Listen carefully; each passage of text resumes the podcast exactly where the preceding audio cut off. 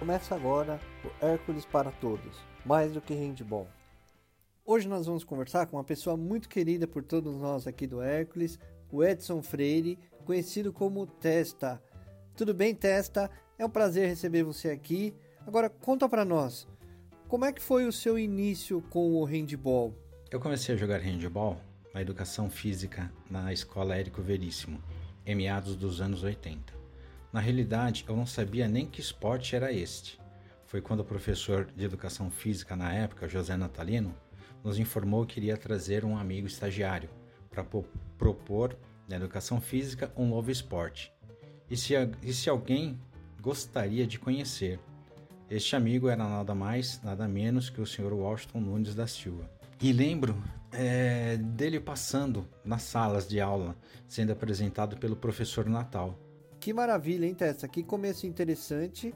E isso é o que a gente pode chamar de início em grande estilo, né? Porque você já começou com o professor Washington Nunes, que hoje é técnico da seleção brasileira adulta masculina, é isso mesmo? Conta para nós como é que foi. E quando chegou na sala em que eu estava, me viu e no fundo me perguntou se eu gostaria de aprender a jogar a handball. Na época eu era o mais alto da sala, e aí ele disse que sim, eu disse que sim para conhecer. Como eu era grande, achava que podia tudo, valentão, não leva, levava desaforo para casa, ou seja, era garoto briguento e gostava de resolver as brigas na mão. Hoje em dia, não tem mais como. Essa informação pega a gente de surpresa, hein, Testa? Porque quando a gente te olha interagindo com as crianças, com toda aquela paciência, brincando, te nem imagina que você tinha essa fama de briguento, hein? Mas conta para nós, como é que o handball te ajudou nesse sentido? Venho de uma família humilde e convivia com pessoas inadequadas para o convívio social.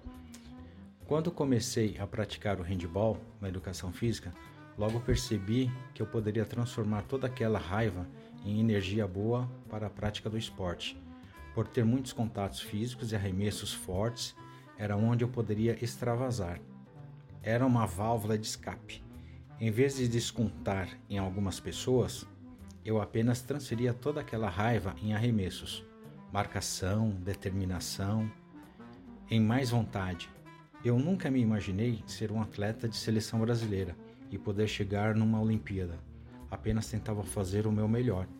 É muito interessante a forma como você canalizava suas emoções e transformava isso em algo positivo, né?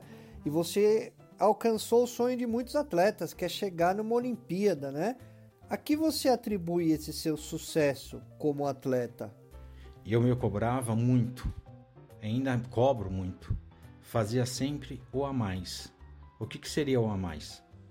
Quando no, no, no aquecimento o preparador físico pedia para dar quatro voltas ou 12 minutos no campo de atletismo, eu dava cinco, seis, voltas, ou até chegava a 12 minutos, e quando chegava as férias escolares, treinava na parte da manhã, na minha categoria, e depois aproveitava para treinar à tarde e à noite com as outras categorias maiores. Gostava de ver os mais velhos jogar para tentar fazer igual ou melhor que eles nos treinos. E quando treinava com os mais velhos, eu fazia competição em fazer mais gols dos goleiros que agarrassem, né? Fazia competição de não deixar o atacante passar mais vezes do que eu defendia. Era esses tipos de competições que eu fazia. Não tinha medo da marcação ou passar pelos mais velhos. Era um dos pontos mais fortes que eu sempre tive. E com esta dedicação e fazendo o a mais, fui artilheiro durante três anos seguidos, que foi 84, 85, 86 sendo na minha categoria e mais duas acima, ou seja, na época infanto juvenil, juvenil e adulto. Fui um dos atletas que mais fizeram gols em uma edição de Campeonato Paulista em uma categoria. Fiz mais ou menos uns 600 gols em uma só edição do Paulista. E até hoje nunca bateram o recorde. E vai ser meio difícil bater, né? Pela quantidade de equipes que tem né, no Campeonato Paulista, vai ser meio difícil. Já são mais de 30 anos aí é, sendo o único artilheiro em uma edição do Campeonato Paulista. esse seu relato ele é inspirador, né, Testa? Então a determinação, a força de vontade, a atitude, eles sempre foram pilares importantes para você, né, na sua carreira e me parece que na sua vida, né? Agora, conta para nós, o que você aprendeu com o handball? Antes não respeitava as pessoas, gostava de arrumar confusão, era indisciplinado, aliás, era um alienado. E com o handball eu consegui me encontrar como pessoa, ser humano, ser uma pessoa melhor, respeitar o próximo, ter objetivos na vida, ser mais determinado, ter mais raça. Bom, vontade, determinação e raça é o que não faltava, mas aprendi como usá-las para o bem e para o esporte. Adorava praticar o esporte em si, mas só um me completou: o handball. Por mais que eu gostasse das outras modalidades, parece que tinha uma, um, tomado né, uma injeção na veia de adrenalina de handball. Porque toda vez que jogava me sentia feliz, alegre, mais forte, mais determinado. Não que nas quadras ou nas outras modalidades eu não era, mas no handball era diferente, contagiante, desafiador e dinâmico. O handball foi é e sempre será uma enorme importância na minha vida pessoal, profissional e esportiva. Ele abriu portas para que eu pudesse fazer faculdade, abriu portas para novas oportunidades que apareciam para eu ter uma profissão, e foi onde eu aprendi a conviver com harmonia. Aprendi a viver em grupo, ter regras, saber escutar as pessoas, ter limites, falar apenas o necessário, ser humilde saber conhecer seus erros, conviver com diferenças sociais, nunca ser melhor que ninguém. Isso até hoje, né? Eu nunca quis ser melhor que ninguém, apesar que o pessoal fala, pô, você sempre jogou handball, você sempre foi um ídolo, tudo, mas eu nunca quis ser melhor que ninguém. Eu apenas falava que tinha mais oportunidade do que as outras pessoas, né? E, e ser grato, né? Pelas pessoas que acreditaram e ter ajudado, ou seja, aprendi a ser uma pessoa melhor, como já falei, né, um ser humano. E hoje tudo que eu tenho e construí, família, amigos, é, bens materiais, foi tudo através do handball.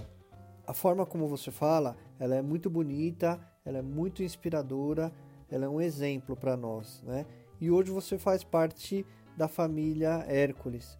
E qual o significado do Hércules para você? Como é fazer parte desse projeto tão maravilhoso para todos nós? O Hércules nada mais é do que poder retribuir com gratidão o que o handball me deu e me proporcionou. Hoje tenho o prazer de mostrar para os atletas do Hércules que se eu vim de uma família humilde, sem condições alguma de poder me dar o que eu precisava na época, que era um mínimo né, que um jovem poderia ter, um tênis adequado para praticar o handball. E para vocês terem ideia de como eu fazia para comprar tênis, eu saía na rua com o pai de um amigo para vender cândida, para poder juntar um dinheiro para comprar um tênis básico, né? Só para treinar e jogar. E com isso consegui chegar no ponto mais alto em que um atleta poderia chegar em uma Olimpíada em 1996 em Atlanta. Eles também podem, de uma forma mais fácil e com menos obstáculo. É para minha carreira como ex-atleta de seleção brasileira e olímpico, pode ser um exemplo de superação, determinação, humildade, raça e ser espelhos para os atletas do Hércules. Isso basicamente espero que tenha gostado, né, de conhecer um pouco da minha história. Obrigado. Muito obrigado, Testa. Foi um prazer enorme estar conversando com você, estar conhecendo a sua história. Com certeza é um grande exemplo e uma fonte de inspiração para todos nós. Espero que todos tenham gostado dessa conversa que foi muito bacana. Para finalizar, um agradecimento especial a todos os apoiadores do projeto, aos pais, às famílias. Acompanhe o Hércules nas mídias sociais e agora também em nosso podcast. Hércules para todos, mais do que handball. Um grande abraço e até a próxima.